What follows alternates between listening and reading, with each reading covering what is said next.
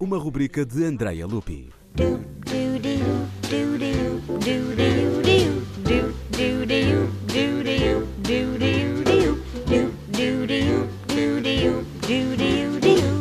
Podíamos começar por falar da estrutura verdadeiramente arquitetónica, ou então da lenda que associa o seu nome ao de um cravista que tinha a incumbência de tocar para o seu patrão, que alegadamente sofria de insónias.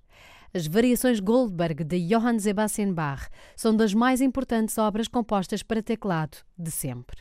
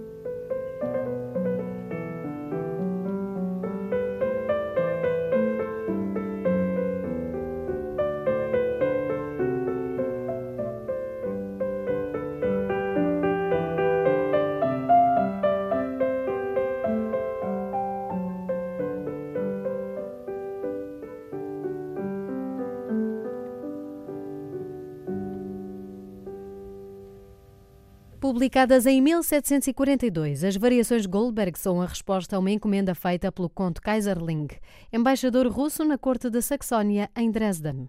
A obra é composta por uma área singela com 32 compassos, dividida em duas partes de 16 compassos cada, que abre e fecha o ciclo. Esta área foi composta a partir de uma linha de baixo do seu livro de peças dedicado a Ana Magdalena Bach, e foi justamente a linha de baixo que gerou 30 variações. Bach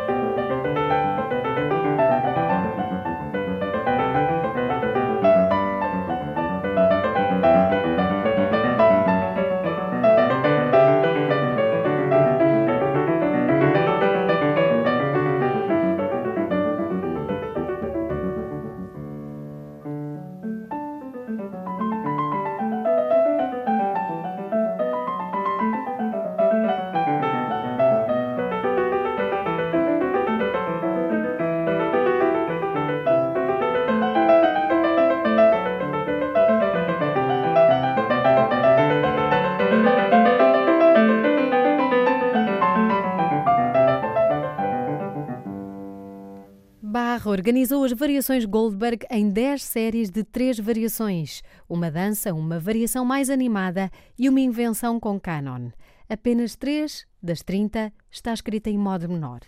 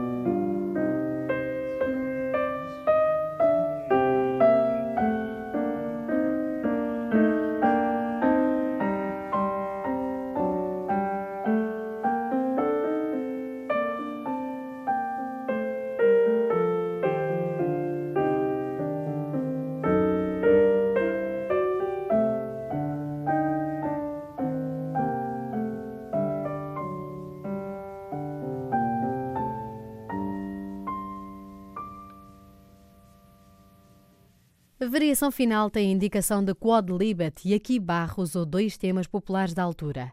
No final, ao estilo da capo, a sarabanda ou área inicial é de novo interpretada. Na leitura de Glenn Gould, que aqui ouvimos ao piano, não se trata apenas de um gesto de bênção benigna, mas recorda-nos o contraste entre a área fechada e perfeita em si mesma e os 30 frutos que dela surgiram.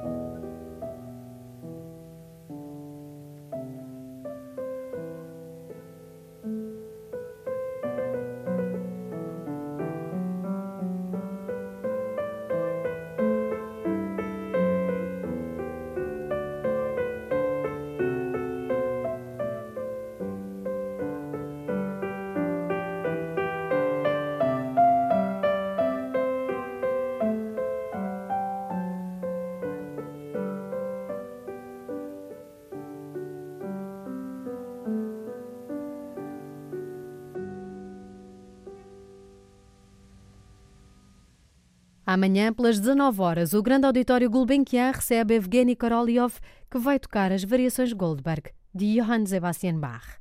Mais informação em música.gulbenkian.pt. Like